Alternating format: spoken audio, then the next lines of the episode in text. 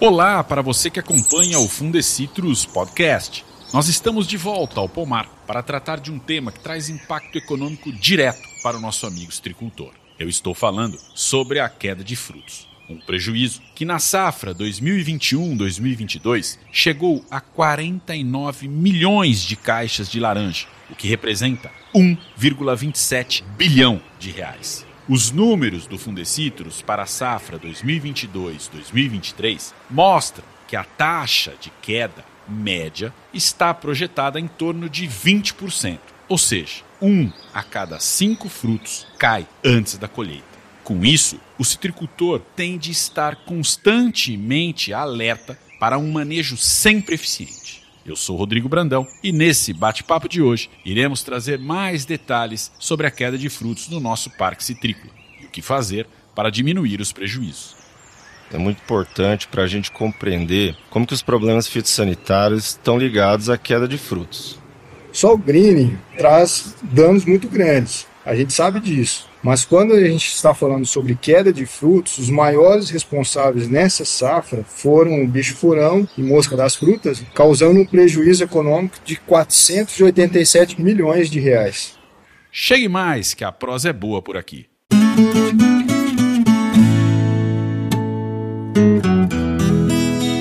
Nós falamos então em uma taxa de queda de aproximadamente 20% para a safra vigente. Se o percentual for confirmado na consolidação da safra, ele estará muito próximo do número registrado na safra passada, que foi de 21,8%, o mais alto já registrado e que representou um prejuízo de 49,2 milhões de caixas. Trata-se, portanto, de um cenário de muito cuidado. Para ampliar a conversa, a gente recebe, mais uma vez, o pesquisador do Fundecitrus, Franklin Bellow, e o coordenador da pesquisa de estimativa de safra, a PES, Vinícius Trombin.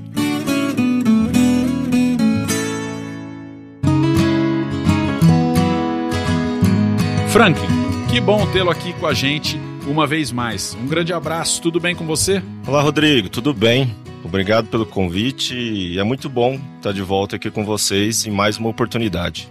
A gente que agradece, Franklin. E outro que está de volta ao nosso podcast, sempre que tem um assunto safra, ele retoma aqui com a gente, é o Vinícius Trombin, que é o coordenador da PES. Vinícius, bom ter você aqui com a gente de volta. Tudo bem? Tudo bem, Rodrigo? Tudo bem, Franklin?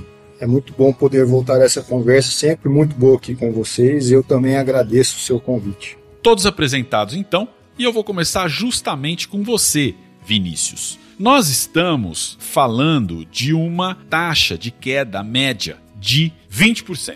Ou seja, um a cada cinco frutos vai para o chão antes de ser colhido. Que cenário é esse que vem sendo desenhado, Vinícius, no cinturão citrícola de São Paulo e Minas Gerais? Então, Rodrigo, a taxa se mostra menor do que a dos últimos levantamentos, devido à homogeneidade da florada, além de um volume maior de chuvas que a gente está tendo nessa safra, e também essas chuvas estarem melhor distribuídas. Mas ainda assim, essa taxa é muito alta, por conta de ser uma safra maior, com uma colheita que necessita de mais colhedores, o que isso é sempre um desafio, né? e um período também de colheita mais estendido do que normalmente a gente tem.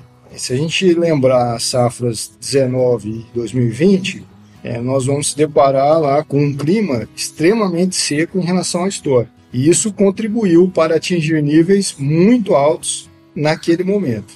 Além do clima, outro fator que influencia diretamente a projeção de queda é a intensificação dos problemas fitossanitários em todo o cinturão citrícola. Só para a gente pontuar aqui, Rodrigo, por exemplo, o aumento da incidência de laranjeiras com sintomas de green subiu de 22% em 2021 para mais de 24% agora em 2022. Então, os cuidados fitossanitários devem sim ser intensificados. Perfeito, Vinícius, fica muito claro. Então você coloca, quando a gente fala em queda de frutos, você coloca como um dos fatores o clima e coloca como outros fatores os problemas, os desafios fitossanitários. A gente sabe da gravidade do greening, mas também existem outras doenças que estão diretamente relacionadas à queda de frutos, não é isso, Franklin? É isso mesmo, Rodrigo. Esse cenário desenhado e bem explicado pelo Vinícius é muito importante para a gente compreender como que os problemas fitossanitários estão ligados à queda de frutos. Desde 2016,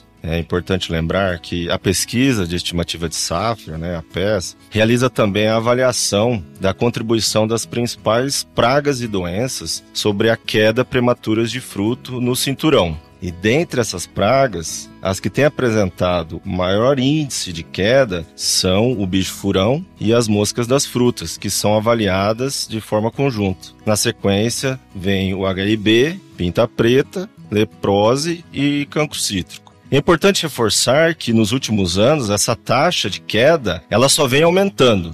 Para se ter uma ideia, em 2021 a taxa de queda foi de 21,6% e em 2022 subiu para 21,8%.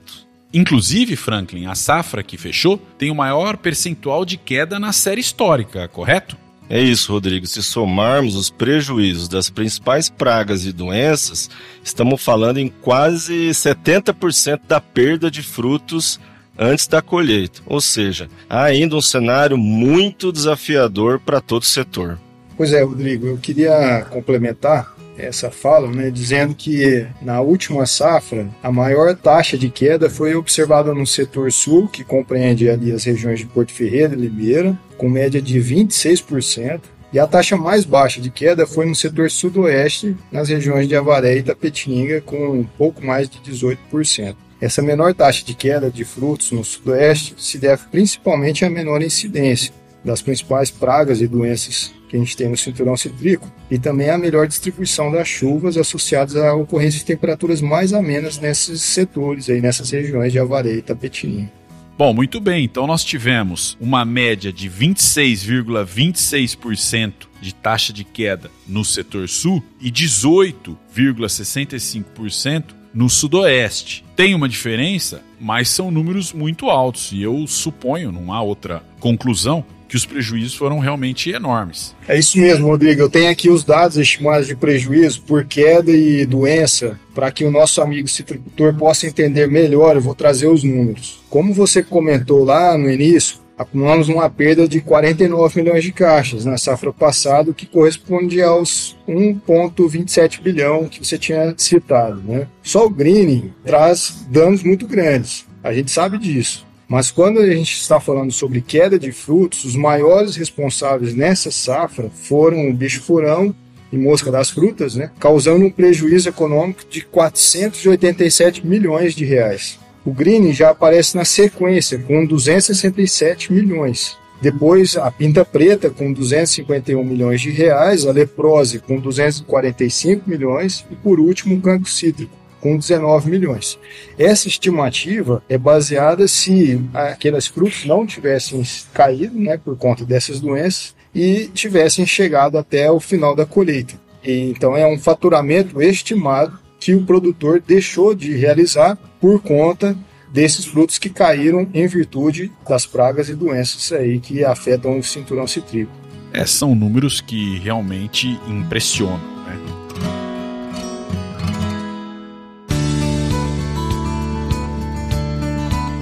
Nós já temos então um cenário muito bem apresentado por vocês dois aqui. Sabemos que trata-se que nós estamos atravessando um momento delicado. A pergunta, agora faço para o Franklin, é: o que deve ser feito? Qual é o primeiro passo que o citricultor precisa dar para mitigar para diminuir essas ocorrências que trazem grandes prejuízos financeiros. Franklin, eu queria que você é, argumentasse um pouco, né? Vamos falar de questão prática. Tá bom, os números são esses e eu faço o quê? E na sequência o Vinícius já pode complementar.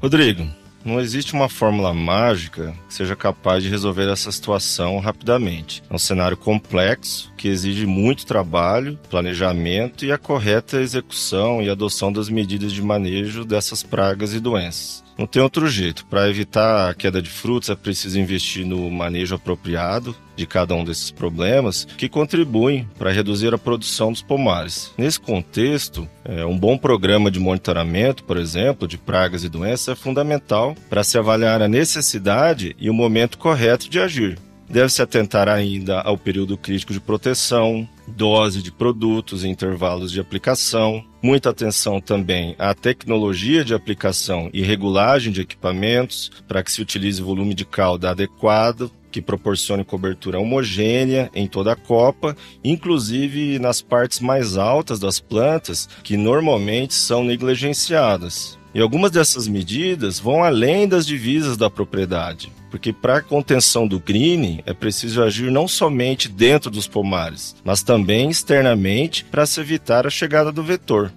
Também acho que a gente pode aqui reforçar que o monitoramento das doenças deve ser forte e constante antes da maturação dos frutos, né? E se detectado aumento dos níveis populacionais, aí sim é preciso realizar o controle adequado para cada praga. Bom, muito bem. Ô Franklin, vamos trazer aqui para nossa conversa um estudo que foi realizado por você, em parceria com a pesquisadora e pós-doutoranda do Fundecitrus, Rafaele Moreira. Esse estudo traz um retrato das últimas três safras, com foco justamente na queda de frutos. As regiões centro e sul do nosso cinturão foram as mais afetadas, é isso? Exatamente, Rodrigo. Historicamente, a pesquisa de estimativa de safra tem divulgado os dados de queda para todo o cinturão.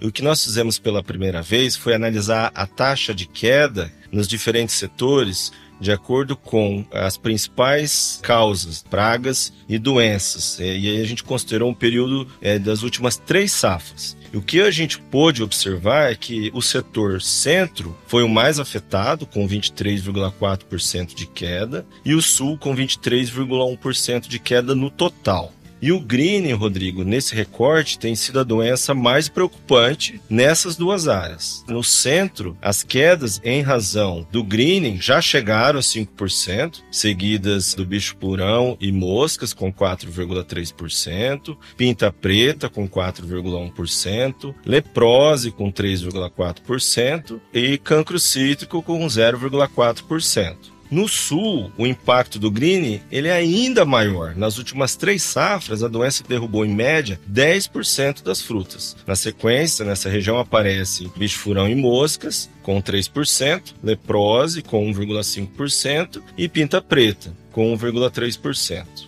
E diante desses números, o que a gente consegue concluir é que o resultado do levantamento reforça ainda mais o que já sabemos sobre a gravidade do greening para a astricultura, inclusive com destaque para essas duas regiões que figuram historicamente entre as mais afetadas pela incidência da doença. O sul é um setor com maior incidência de plantas com greening, como a gente já sabe, já foi apontado pelo levantamento do Fundecitos, e não é coincidência que o maior índice de perda de frutas pela doença, devido à queda prematura ocorre justamente ali.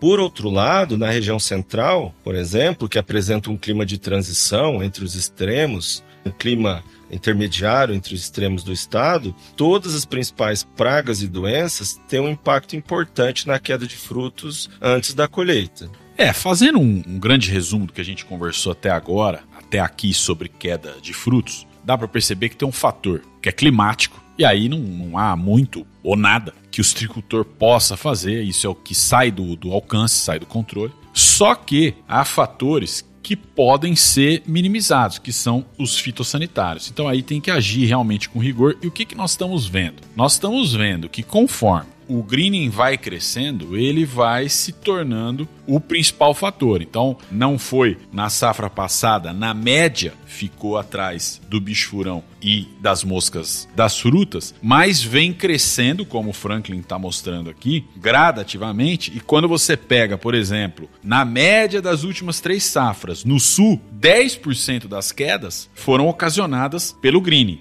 Então, eu já faço um gancho aqui, Vinícius, você que é um sujeito conectado às diversas citriculturas aí pelo mundo, sabendo que o quadro na Flórida em relação ao greening é muito sério, eu pergunto para você como é que tá a situação de queda de frutas lá, que tipo de comparativo a gente pode fazer para ilustrar ainda mais para o citricultor brasileiro.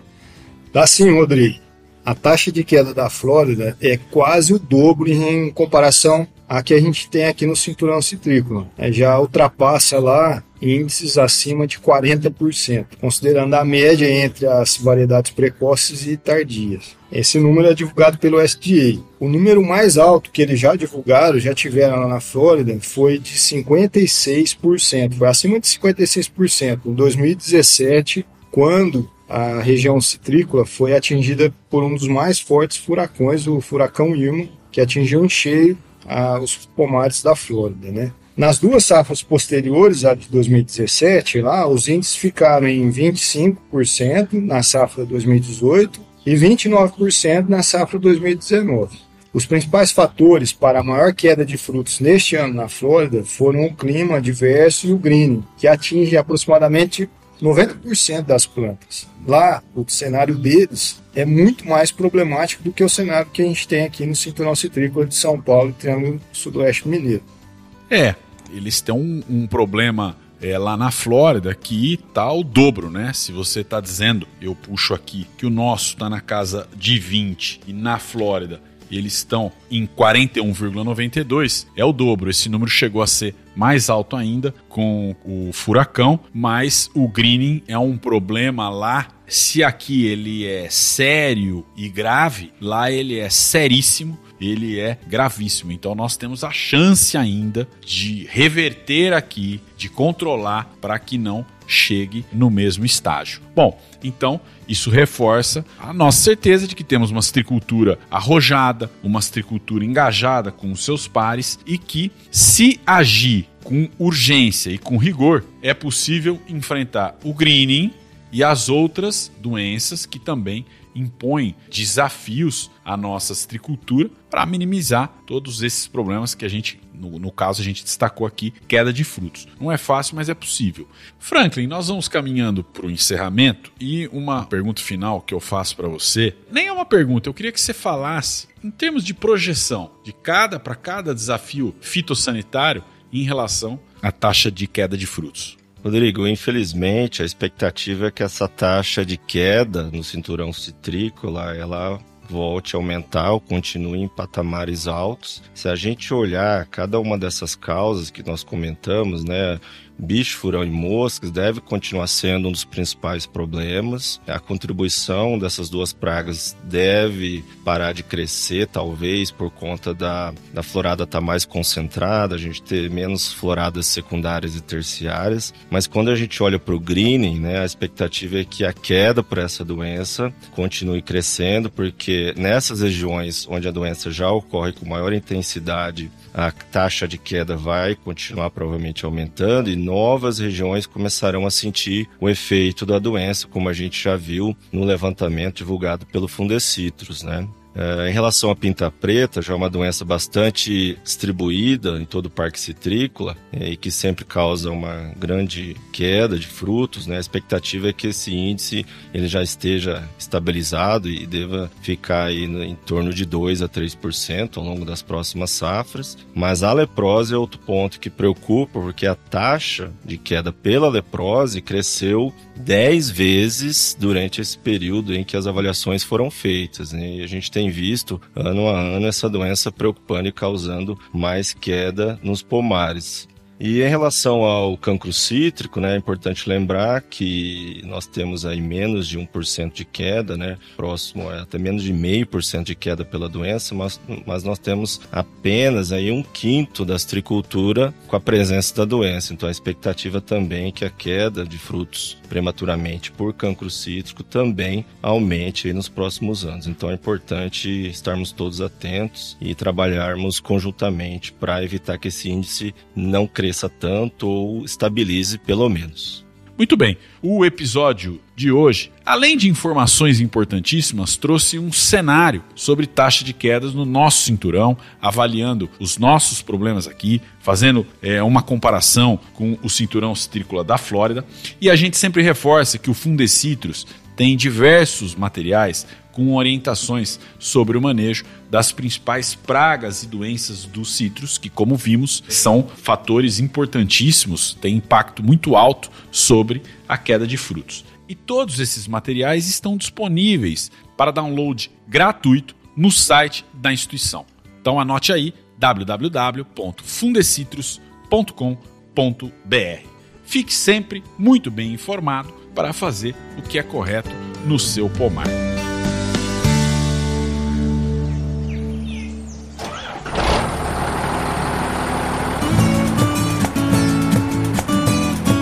Bem, é hora de partir.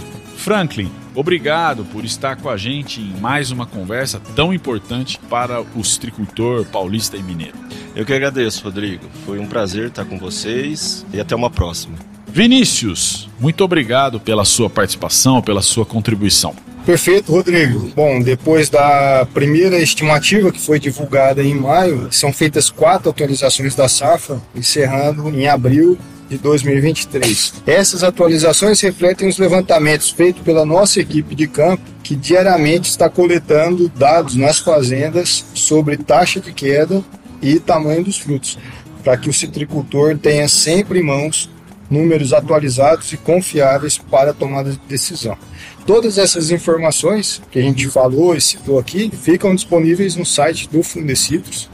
E eu mais uma vez agradeço né, pelo convite e deixo aqui um abraço a todos. A gente que agradece, você é um especialista aí na pesquisa de estimativa de safra que traz diversos recortes de extrema importância estratégicos para se entender o cinturão citrícola como um todo. Então, obrigado Franklin, obrigado Vinícius e obrigado também a você, ouvinte, que acompanha as informações da citricultura. Curta e compartilhe o Fundecitrus Podcast. Seguindo a gente, você recebe uma notificação sempre que um episódio estiver disponível por aqui. Eu espero você no próximo episódio. Até lá!